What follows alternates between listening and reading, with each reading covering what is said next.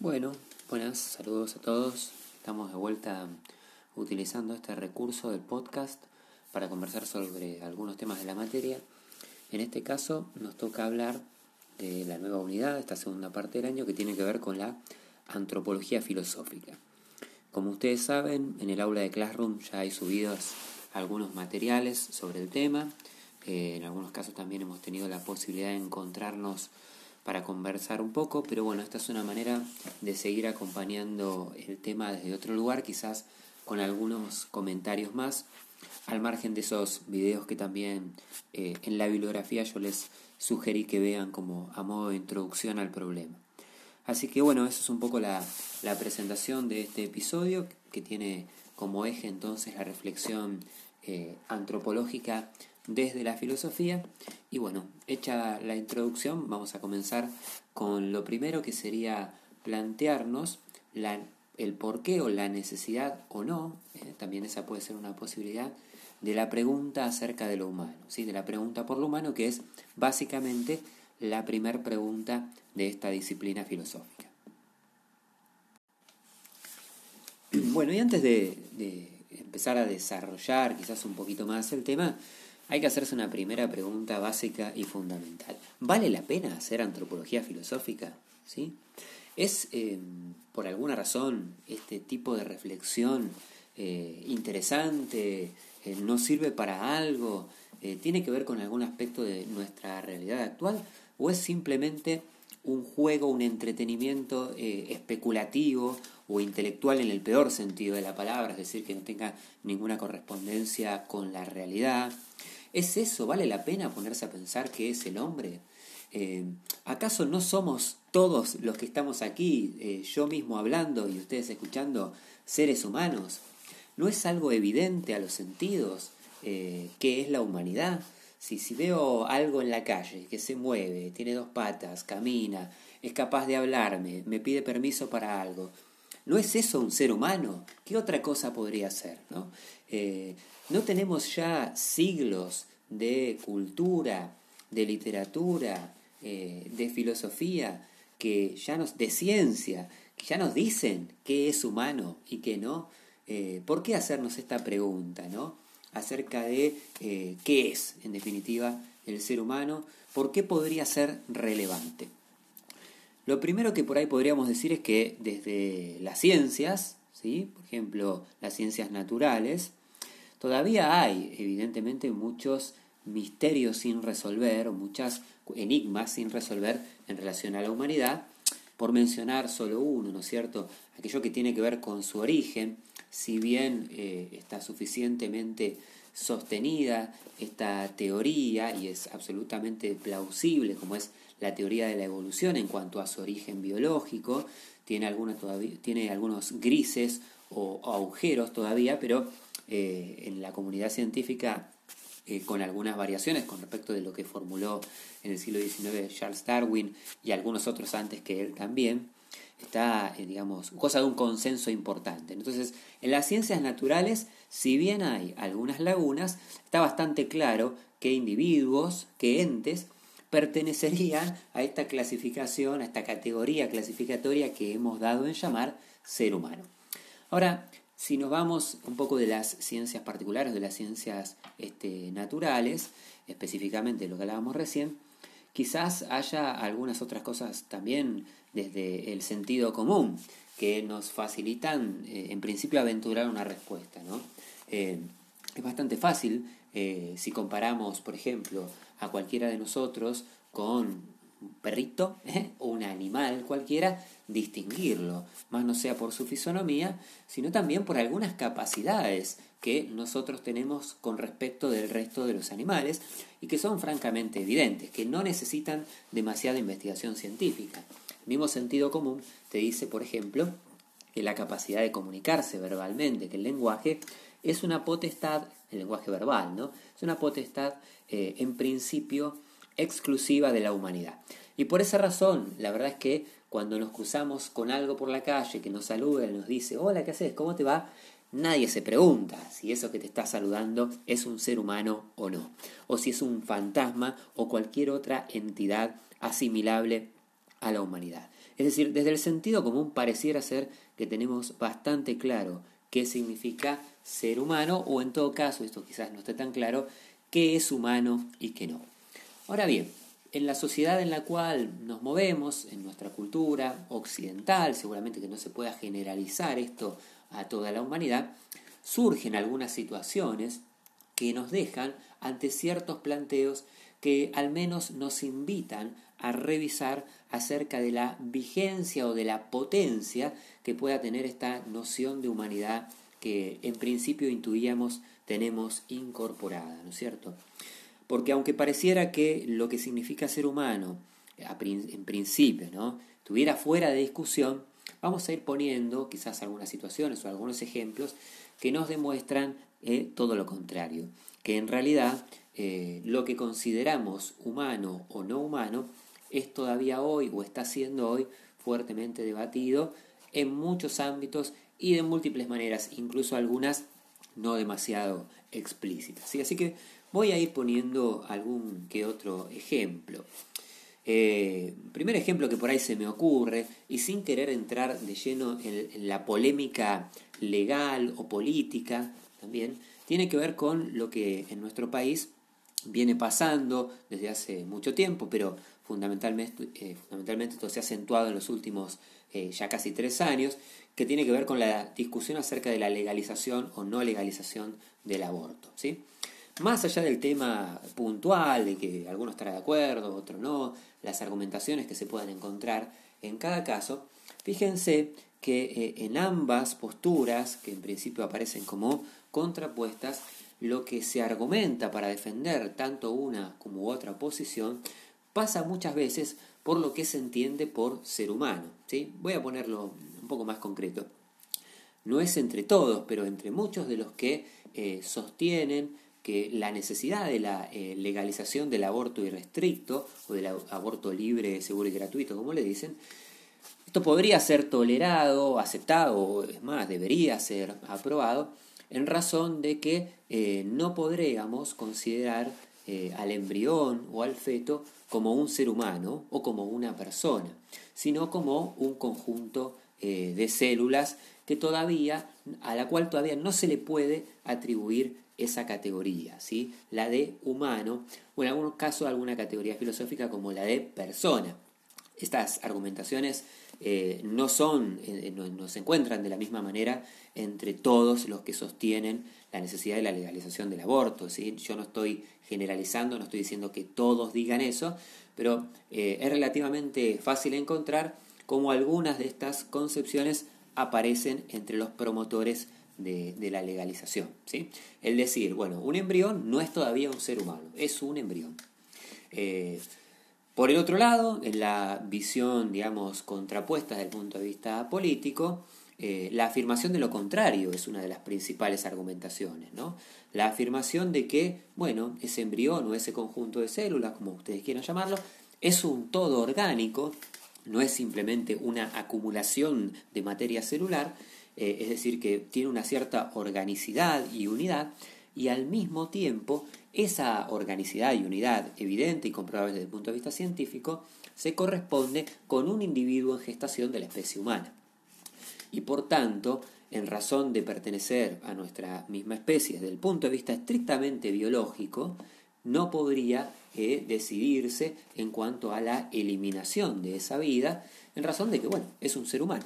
Y eh, nuestro sistema jurídico aquí en Occidente, en principio creo que ninguno de los países de Occidente, acepta la eliminación gratuita de eh, vidas humanas sin razón. Por supuesto que hay países que tienen entre sus, en sus sistemas penales cuestiones tales como la pena de muerte, eh, pero eso, o la eutanasia o alguna otra práctica de ese tipo, pero eso tiene que ver claramente con situaciones distintas, ¿no es cierto? En el caso de la pena de muerte, tiene que ver con una condena ante una o más acciones que están penadas justamente con ese castigo y que convierten a la persona a los ojos del sistema legal eh, de inocente en culpable y por lo tanto eh, pasible de ser castigado con esa determinación. Y en el caso, por ejemplo, de la eutanasia, obviamente que no hay una culpabilidad, pues se trata de otra situación, pero es la misma persona o su grupo quien tiene a, su cargo, su grupo familiar, su entorno, quien tiene a su cargo esa decisión de estar imposibilitada, eh, la que decide libremente entonces terminar eh, con esa vida, ¿no es cierto? De manera tal que acá hay una diferencia, porque es evidente que ningún embrión tendría la posibilidad de decidir por sí mismo si termina con su vida, y por lo tanto no sería lícito eh, regular el aborto irrestricto o el aborto en sí, porque estos grupos tampoco es que se oponen a todos los abortos o a todos los tipos de aborto en todos los casos.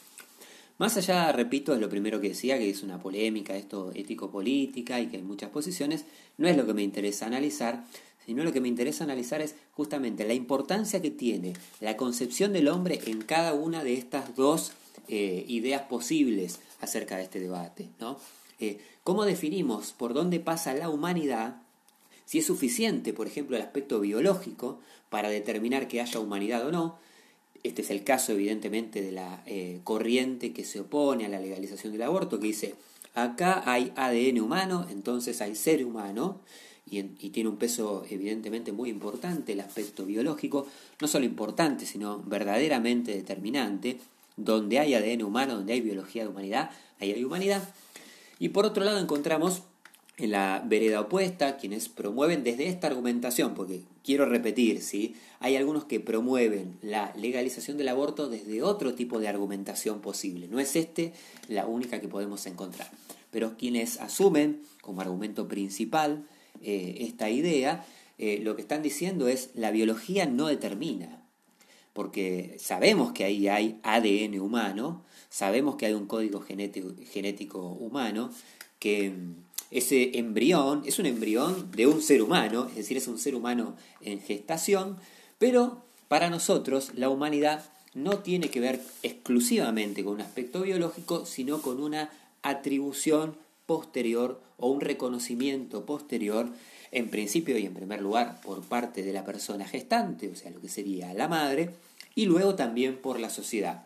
Y también uno puede encontrar dentro de estas argumentaciones que se remite a ciertas culturas eh, más bien tradicionales o antiguas o primitivas, aunque el término es un poco despectivo, eh, culturas aborígenes, por ejemplo, que tradicionalmente entendieron que uno eh, se convierte, se humaniza verdadera y plenamente, no en el momento de la concepción, sino en el momento del nacimiento. Algunas culturas de la antigüedad, en la Mesopotamia, pero también en América, sostienen o sostuvieron este tipo de concepción antropológica.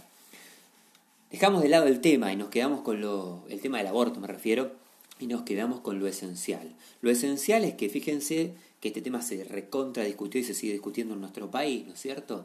Eh, para poder definirlo de alguna manera, se, definió en el Congreso de alguna forma, pero bueno, sigue estando ahí latente, ¿no? Eh, para poder definirlo hubo que poner en juego definiciones y comprensiones y concepciones acerca de qué es ser humano y qué no lo es. ¿sí? Eh, algo que en principio parecía que era tan evidente y estaba tan claro, entiendo yo que parte de, de las reacciones, eh, digamos, eh, no quiero decir violentas, quizás no es la más palabra, pero, pero sí las reacciones más crispadas, a lo mejor tienen que ver con la estupefacción que genera que de repente, en pleno siglo XXI, tengamos que estar discutiendo qué es humanidad y qué no lo es, o por dónde pasa la humanidad o por dónde no. Una discusión que desde el punto de vista de la historia parecía, parecía ya saldada, sobre todo a raíz de las eh, grandes tragedias que ha vivido la humanidad en el siglo XX y que lamentablemente todavía sigue viviendo. Y, y me paso a otro ejemplo, si quieren, dejando ya de lado la discusión del aborto, podemos poner otros ejemplos quizás un poquito anteriores en el tiempo, pero de no hace tanto tiempo atrás. Cuando pensamos en eventos históricos tan relevantes como por ejemplo la Shoah, que es la palabra es la palabra hebrea que se usa para hablar del holocausto, ¿no? y las barbaridades de los regímenes dictatoriales como todos los fascismos del siglo XX, incluyendo por supuesto al régimen nazi, la cantidad de torturas, mutilaciones, manipulaciones de todo tipo a la cual se sometió no solo a los judíos, sino a muchos otros pueblos eh, y culturas, eh, aberraciones, los genocidios que pudimos verificar y ver en el siglo XX, empezando por el siglo XX, eh, por el genocidio armenio, pero acontecimientos que están sucediendo hoy, a lo mejor con una minoría musulmana en algún país perdido del sudeste asiático, donde realmente uno se, encuentra con esta pregunta, de, es decir, ¿cómo es posible que ante un ser humano desde el punto de vista biológico, visiblemente humano, haya otros de su misma condición que pareciera que no ven que es un ser humano y lo someten a todo tipo de torturas y vejámenes, ¿sí? Porque realmente hay que pensar eso. El oficial nazi que metía en un horno a un niño o en una cámara de gas, ¿hasta qué punto era simplemente una pésima persona?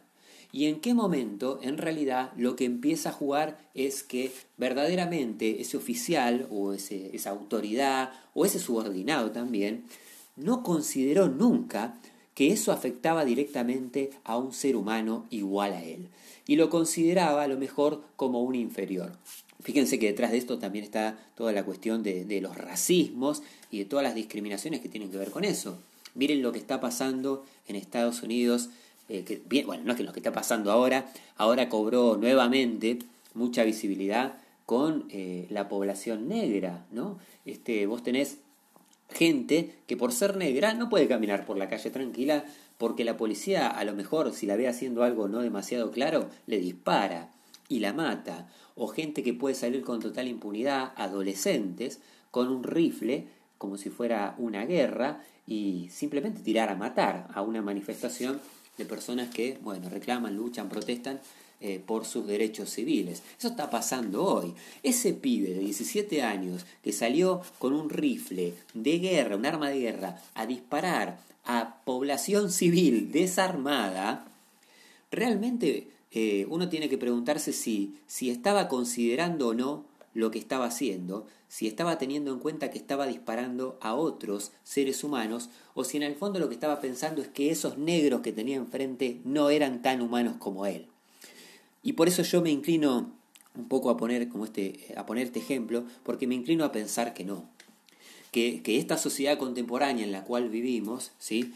tiende a deshumanizar que lo que en principio el sentido común nos presenta de una manera tan clara y distinta acerca de lo que es ser humano, de la práctica no se da, no se verifica. Situaciones de deshumanización permanente, más violentas, quizás como esta que, vengo aludiendo, o menos violentas, las vemos todos los días eh, en la cotidianeidad. ¿sí? Voy a poner otro ejemplo no tan dramático, si se quiere, pero igualmente este, considerable, ¿no?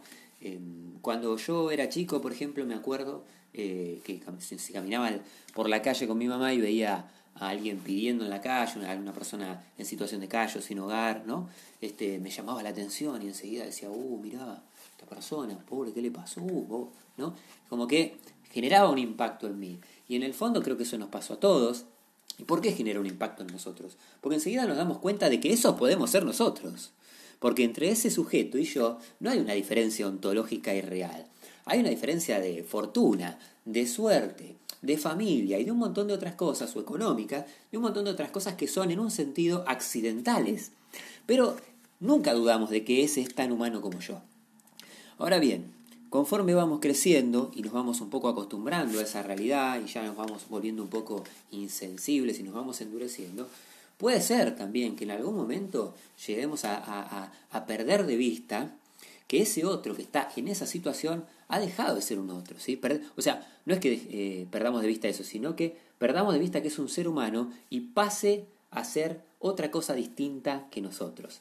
Y que por tanto el trato que le dispensemos, ¿no es cierto?, en el sentido de incluso hasta de la mirada que, podamos brindarle, no sea la misma mirada eh, que le brindamos a otro al cual sí lo consideremos como un igual. Eso también es eh, relativamente fácil de ver cómo hay gente que frente a otra gente no actúa de la misma manera, ¿sí? este, que la considera menos de lo que ella es o que la trataría de una manera eh, de la cual a ella, a ella misma no le gustaría ser tratada. ¿no? Y ahí hay salvando las distancias con los primeros ejemplos, ¿no? los genocidios, por supuesto que es, es enorme la distancia, es abismal, pero ahí hay también un cierto trato deshumanizador. Y podríamos seguir abundando con ejemplos que nos muestran que en la sociedad y en la cultura contemporánea no está tan claro qué es o qué significa ser humano, porque todo el tiempo nos encontramos con que a sujetos biológicamente pertenecientes a nuestra especie no les damos el trato eh, el mismo trato o no les damos el trato que en principio desde lo legal o en principio desde lo jurídico deberíamos tratarlo, ¿sí? Y desde otros aspectos más también, desde lo afectivo también podríamos mencionar, ¿no cierto? Así que creo que por estas razones y probablemente por otras que, que, que prefiero no, no mencionar para no hacerlo tan largo, la pregunta por lo antropológico no es una pregunta menor, ¿sí? porque la concepción antropológica que manejemos, hasta dónde consideramos que hay persona o ser humano o no lo hay, de alguna forma determina nuestro hogar. ¿sí? Nuestra antropología, nuestra concepción del hombre, determina nuestra ética. Cómo nos comportamos, qué decidimos, cómo actuamos, tiene muchísimo que ver, por no decir, tiene todo que ver con qué concepción tenemos acerca de lo que somos nosotros y de lo que son los demás, de lo que es el resto. ¿sí? La antropología, para mí, eh, dentro de las disciplinas filosóficas, que por supuesto cada una tiene sus particularidades y su relevancia, es probablemente de las más relevantes en la actualidad. Bueno, y habiendo hecho una pequeña introducción acerca de la importancia de la pregunta, y, destaco nuevamente, creo que es una pregunta relevante e importante, voy a hacer un poquito de historia sobre cómo surge la antropología filosófica y mencionando algunas cosas de algunos autores y otras ustedes, por supuesto, eh, seguirán trabajándolas en la bibliografía, ya que tampoco es, tiene mucho sentido extender demasiado eh, este episodio. ¿sí? Así que bueno, poco esta pregunta por lo humano, lo primero que habría que decir es que es una pregunta casi tan antigua como la humanidad misma. Es decir, desde el primer momento en el cual habrá existido ser humano, es bastante probable o esperable que este sujeto se haya hecho la pregunta acerca de quién era, ¿no? Eh, y de qué era y por qué era lo que era. Eso es realmente eh, esperable, ¿sí? Eh, da cuenta de esto, por ejemplo, buena parte de la literatura clásica, podemos encontrar acerca de estos cuestionamientos, acerca de la propia identidad en la literatura griega, que en Occidente por supuesto es una de las fuentes fundacionales, pero también en la literatura clásica de todos los tiempos, porque a decir verdad, antes que los filósofos, eh, ya los, eh, los escritores, los poetas, ¿no? que son de los primeros escritores, se hicieron esta pregunta, ¿no? Los autores de textos místicos o sagrados también se la hicieron a su manera y bajo sus cánones literarios. ¿no? ¿Qué somos? ¿Quiénes somos? Es una pregunta tan antigua como nosotros. Y que al mismo tiempo también podríamos decir aquí, es una pregunta que solo nosotros podemos hacernos, ¿no? porque una de las características particulares de la antropología filosófica es que es eh, una disciplina que podemos cultivar en cuanto seres humanos porque tenemos esta capacidad de autorreflexión, de preguntarnos y de, en un sentido, objetivarnos a nosotros mismos, es decir, de convertirnos a nosotros mismos en objeto de nuestra propia reflexión. ¿sí? A algunos les ha gustado decir, eh, caracterizando a la antropología filosófica, que es una de las eh, pocas disciplinas, o probablemente la única, en la cual el ser humano sea el sujeto de la reflexión y al mismo tiempo el objeto de esa reflexión. ¿no? Y, a eso podríamos añadir también que cada uno de nosotros es, eh, si, eh, si se pone a pensar o si la ejerce, sujeto y objeto acerca de su propia comprensión de humanidad, ¿no? de su propia experiencia de humanidad. Pero bueno, volviendo un poco como más a lo histórico, decía yo, en la literatura, en la mitología, esta pregunta abunda, eh, y en la literatura de todos los tiempos, no solo en la antigua, también en la moderna. Eh, a, quien le guste mucho, por ejemplo, un escritor como, obviamente, este, a todos los que han leído eh, más o menos, pero encuentran ahí un gran valor, si uno lee escritores clásicos como Dante o como William Shakespeare, por mencionar solo dos de la tradición occidental, realmente se va a encontrar ahí que, que muchas de las, o Homero también en la literatura eh, griega, que muchas de las problemáticas y particularidades y características de la humanidad aparecen reflejadas en esas obras. ¿no? Este, yo creo que para mí de los ejemplos que mencioné, eh, el de Shakespeare es el más evidente. Prácticamente no hay problema o situación humana que no aparezca de alguna forma reflejada en su obra. ¿no? Eh, sus obras de teatro que reflejan tales cosas que algunos conocen, por eso menciono también seguramente, ¿no? como el amor, como eh, la soledad, el poder, la envidia, la fatalidad de la muerte, el destino, son, son problemas que a nosotros, los seres humanos, nos atraviesan de múltiples maneras y, para muchos uno de los que, mejor los ha retratado es este autor. Entonces, la verdad es que si uno quisiera conocer al ser humano, antes que leer a filósofos, habría que leer a algunos de estos autores, a algunos de estos escritores clásicos y por supuesto muchos otros que eh, quizás no vale la pena mencionar tanto aquí, pero que seguramente ustedes conocen. Em, más allá de la literatura, eh, que siempre existió, eh, en la filosofía también hubo algunas reflexiones, podríamos mencionar por caso como primer autor que ustedes tienen en la bibliografía Platón, Aristóteles, en la antigüedad, San Agustín, en el medioevo cristiano, Boesio, algún otro autor también este, entre la antigüedad y el medioevo. En la Edad Moderna, por supuesto, ahí también se da una eclosión importante en la cuestión antropológica en razón de lo que se conoce como el giro copernicano, que es un poco el corrimiento del centro de atención eh, epistemológico, científico, hacia el eje humano, ¿no? Mientras que eh, en buena parte de la Edad Media o en casi toda la Edad Media la teología o la reflexión acerca de las realidades divinas ocupaba el centro de la reflexión filosófico-teológica. Eh, ya en la Edad Moderna nos encontramos con que el, principal tema y el principal problema pasa a ser el ser humano. Y entonces la filosofía también adquiere un carácter eminentemente antropológico, a diferencia por ahí de la metafísica anterior. Eh, ahí podemos mencionar, por supuesto, a autores como Rousseau, Hobbes, Kant, el mismo Descartes, eh, en los inicios de la modernidad y muchos otros, ¿no?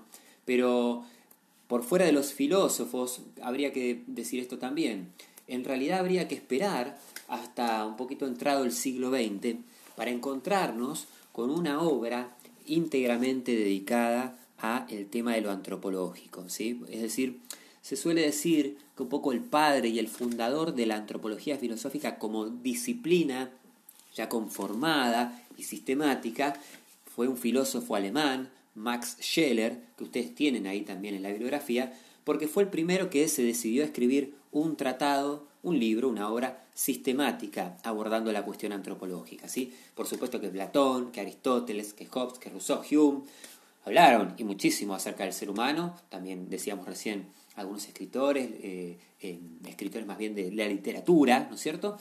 Pero el primero parece ser que se decidió escribir una obra así eh, organizada, de manera sistemática, sobre este tema, fue Max Scheler.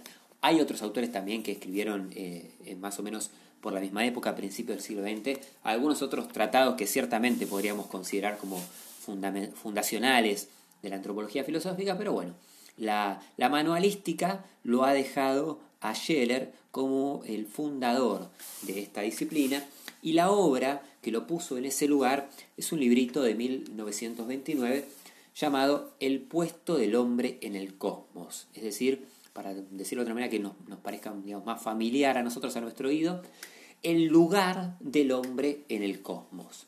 El puesto del hombre en el cosmos eh, es una obra que justamente lo que trata de hacer es eh, ver qué significa el ser humano y cuáles son sus particularidades, cómo podemos comprender este fenómeno que llamamos humanidad y, cuáles son sus características distintivas, ¿no es cierto?, con respecto de los otros eh, entes de la naturaleza y, fundamentalmente de los otros seres vivos, porque entre, algunos entre los seres humanos y una planta es relativamente fácil encontrar diferencias, ¿no? Pero ¿qué pasa con el resto de los seres vivos? Así que en esa obra, Scheller, un poco lo que empieza haciendo tiene que ver con eso, con establecer una escala, eh, una diferenciación entre los distintos seres vivos a partir de sus características este, y sus potencialidades y sus capacidades. Y también tratar de encontrar, ¿sí? que esto, bueno, por supuesto, luego será materia de discusión, si es posible o no eh, hablar de una esencia o de alguna nota o característica esencial que sea propia del ser humano y que no tenga que ver con ninguna otra especie de, viviente, ni animal, ni planta, por supuesto. ¿no? Es decir, si existe una esencia eh, en la, de la humanidad, si eso puede ser encontrado o no. Eh, y si es así, ¿cuál es? Por supuesto, ¿no? Si hay algo que lo distinga de modo esencial del resto de los seres vivos, bueno, ¿qué es ese algo? En el caso de Scheller, esa diferencia esencial con respecto del resto de los animales, en el caso del ser humano, lo voy a solamente mencionar aquí, no lo voy a eh, desarrollar, tiene que ver con lo que él entiende es el espíritu. ¿sí? Sería, bueno, recomendable que eh, después ustedes lo investiguen un poco por su cuenta, porque en la bibliografía aparece, pero no tanto. ¿Qué entiende Scheller, Max Scheller, eh, por espíritu? ¿sí? Porque para él es la nota esencial o la característica esencial que tenemos nosotros y que nos distingue del resto de los seres vivos. Y que para adelantarles algo, para que luego cuando busquen la, información puedan eh, estar seguros de que va por ese lado, tiene que ver con algo que para Scheller es propio y exclusivo de nosotros y es la capacidad de oponernos a lo biológico, de oponernos, de presentar resistencia a lo vital, a nuestros impulsos vitales. Algo que ninguno de los otros animales o seres vivos puede lograr o puede hacer. ¿sí? El espíritu acá no tiene que ver con una cuestión religiosa, ¿sí? no tiene que ver con el alma tampoco, sino que para Scheller espíritu es capacidad de decir basta, de poner un límite, de oponernos a nuestros impulsos biológicos y vitales más fundamentales. ¿Cómo, ¿Qué ejemplo podríamos poner en relación a, a, cómo funciona esto del espíritu? Para dejar el tema aquí planteado, después ustedes lo van a investigar, ¿no? No sé en qué momento estarán escuchando esto, a lo mejor eh, probablemente al ser un podcast y lo pueden escuchar en cualquier momento, lo estén escuchando a la noche, ¿sí? Quizás sean, no sé, las 11, 12 de la noche, estén ahí medio que se están durmiendo, escuchándome a mí, que los estoy haciendo dormir, eh, dormir prácticamente, y, seguro más de uno tiene sueño, ¿no? Eh, y sin embargo sigue escuchando y dice, bueno, ya, ya debe faltar poco para que el pelado termine de hablar, voy a seguir hasta que termine. ¿Cómo es posible que ustedes decidan seguir hasta que yo termine este episodio del podcast? Bueno, básicamente porque Scheller diría porque tienen espíritu. ¿sí? Un animal, supongamos que ustedes fueran, no sé, un perrito, si tiene sueño, se tira a dormir. Si tiene hambre, busca comida. Eh, en el caso de nosotros, los seres humanos, eso no funciona de la misma manera podemos tener sueño, es decir, que sintamos el impulso o la pulsión de querer descansar, dormir, comer o algunas otras actividades vinculadas a lo biológico, y aún así poder decir no, no lo hago, porque me proyecto otro fin distinto, un fin eh, ulterior, en este caso sería terminar de entender, a ver qué es la antropología filosófica, y para eso tengo que terminar de escuchar al pelado, me banco el sueño, me banco el hambre o me banco lo que sea, y sigo adelante. ¿Qué estoy haciendo? Poniendo un freno a los impulsos biológicos y vitales que me dicen de mi cuerpo, ¿no es cierto? Que me están diciendo, bueno, anda, tirate a dormir. ¿sí? Como eso solo podemos, lo podemos hacer nosotros, ¿eh? eso sería para Scheller lo que nos distingue. Y eso tiene que ver con que somos seres espirituales y no solamente eh, carnales o sensitivos. Después ustedes profundizarán un poquito este aspecto buscando alguna información por ahí relevante que puedan encontrar tanto en el manual como en la bibliografía. Bueno, y para ir cerrando ya eh, un poco este episodio que servía como modo de, también de introducción general eh, al problema, hablamos un poquito recién de Scherer, que es eh, de alguna manera el padre de la antropología filosófica o el fundador, la idea sería dejar abierta la puerta a lo que viene, ¿sí?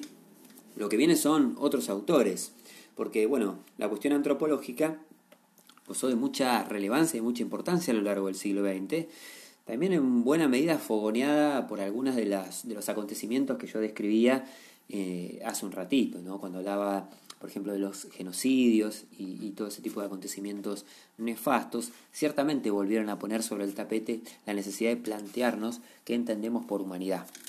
Entonces, Van a ver ustedes en la bibliografía y, en algunos otros materiales que puedan encontrar, como otros autores también se han dedicado a pensar y a reflexionar ese problema. Y al mismo también un tema que trabajaremos en la unidad cómo ciertos adelantos o avances técnicos, tecnológicos, en disciplinas muy distintas como la biotecnología o las neurociencias, van planteándonos también nuevos desafíos a la reflexión sobre el hombre. ¿no? Eh, en algún caso aludimos, por ejemplo, las cosas que tienen que ver con la modificación corporal, que tienen que ver también, por supuesto, con los innumerables avances y desarrollos científicos en términos de prótesis, por ejemplo, de trasplantes de órganos, de órganos artificiales y otras posibilidades que tienen que ver con la salud y la medicina, que ahora tenemos, ciertamente, y relativamente al alcance de la mano, y que hace 100 años eran prácticamente impensables, ¿no es cierto? Eh, cuestiones relativas a la modificación corporal, a la inteligencia artificial, porque este también sería como un reverso del programa, del problema, perdón, así como también podemos pensar distintos tipos de modificaciones, incluso casi hasta epigenéticas o genéticas mismas, porque hoy es posible modificar el ADN, el código genético de eh, una célula fecundada y lograr un ser humano de diseño. De hecho, esto cada vez se está popularizando más, aunque sigue siendo una práctica absolutamente restrictiva. Eso es una parte del problema, pero también tenemos la otra, que tiene que ver, por ejemplo, con el desarrollo de la inteligencia artificial. ¿no? Eh, si eventualmente ¿no? el grado de desarrollo de, la investigación en inteligencia artificial adquiere, por ejemplo, o adquiere para robots o para computadoras la posibilidad de desarrollar ideas propias, que eso ya existe, ¿eh? Ideas propias, sentimientos, emociones, tenemos que empezar a considerar a los eh, artefactos tales como computadoras como seres humanos. Porque realmente que todos esos avances y descubrimientos nos obligan a replantearnos la definición de hombre, ¿no? Porque si, si seguimos a Aristóteles, por ejemplo, que es eh, el autor de la definición más clásica en términos de antropología. El hombre es animal racional. Si yo tengo una notebook de él acá adelante, ¿no? que es capaz de hacer muchas más cosas y de pensar muchas más cosas que yo, además eso es más que evidente, ¿no? ¿Por qué no puedo pensar que esta computadora o una computadora con inteligencia artificial pueda ser considerada también humana? Bueno, evidentemente mi computadora todavía no siente, pero ya hay intentos de lograr y algunos resultados también eh, en, algunas, en algunos dispositivos, en algunas computadoras de inteligencia artificial, el desarrollo de justamente eso, de sentimientos, emociones y reacciones en base a comportamientos asimilables a lo humano. Podemos pensar entonces analogarlo a, un hombre, a una máquina. ¿sí? Hay películas ¿no? en, la literatura de ficción. Eh, Isaac Asimov también plantea eso en alguna de sus obras, El hombre bicentenario, que después hizo una película bastante famosa. ¿no? ¿Por qué no considerarlo humano? Desde el punto de vista nominal, seguramente que si están escuchando esto, muchos dirían, y sí, ¿qué problema hay? Bueno, si es un robot, piensa, siente, tenemos la categoría de humano y se acabó. Total, ¿no? Pero claro, el tema es que si, si le atribuimos esa categoría eh, nominalmente, después también tenemos que considerarlo como sujeto de derechos. ¿sí? Porque no es tan fácil solamente decir, bueno, sí, es como un ser humano, pero no es tan ser humano. ¿Pueden atribuirse derechos a las computadoras? ¿Podrían eventualmente? Y quizás el último desafío que podemos mencionar, así como para, para tener en cuenta, ¿no? Eh, toda la militancia antiespecismo, que si bien todavía es un sector minoritario, me parece a mí, pero en Occidente cobra, va cobrando bastante fuerza, vinculada al movimiento ecologista, al cuidado de la naturaleza, a los derechos de los animales, el antiespecismo que dice, bueno, no hay diferencia entre especies, o por lo menos si las hay, son desde el punto de vista estrictamente genético y no deberían darse tratamientos distintos desde el punto de vista ético, aunque existan esas diferencias, que es un poco lo que dice el antiespecismo. ¿no? Eh, entonces, a un perrito, bueno, hay que tratarlo igual que a un ser humano. Eh, por ejemplo, o una vaca, ¿no? Porque eso también mucho tiene que ver eh, con la militancia eh, vegetariana vegana, más que nada en realidad vegana. Así que ese es otro desafío, ¿no? Y que les aviso, digo, les comento por si por ahí no estaban mucho al tanto, realmente tiene relevancia. Piensen, por ejemplo, en el caso de los, lo que sucede con los zoológicos y todo el movimiento que hay para que se erradiquen ese tipo de establecimientos. Y puntualmente acá en la ciudad de Buenos Aires, ¿no? Como hace algunos años, la misma Corte Suprema de la Nación, que es el órgano judicial más importante de nuestro país, en un fallo que en su momento generó mucha, mucha controversia, pero que nadie discutió, dictaminó que una orangutana que vivía acá en el zoológico, que no me acuerdo llamaba Marta o María o cómo era, Margarita, no sé, no me acuerdo, no, Margarita era la elefanta, podía ser considerada persona no humana. En razón de una presentación judicial que tiempo atrás había hecho una ONG de defensa de los derechos de los animales, para que la liberaran ¿no? de su eh, jaula en el zoológico y la trasladaran a un refugio eh, en, en, Brasil, que es donde está ahora. Bueno, la Corte, después de un tiempo, ese caso entró a la justicia, terminó en la Corte, y la Corte dictaminó que había que liberarla porque se podía considerar a esta mona, simio, orangutana, como una persona no humana. No era humano, evidentemente, desde el punto de vista biológico, es un simio, es un orangután, pertenece a otra especie, pero podíamos considerarla persona y por lo tanto sujeto de derecho, y por lo tanto no puede estar encarcelada sin razón, sin haber cometido un delito.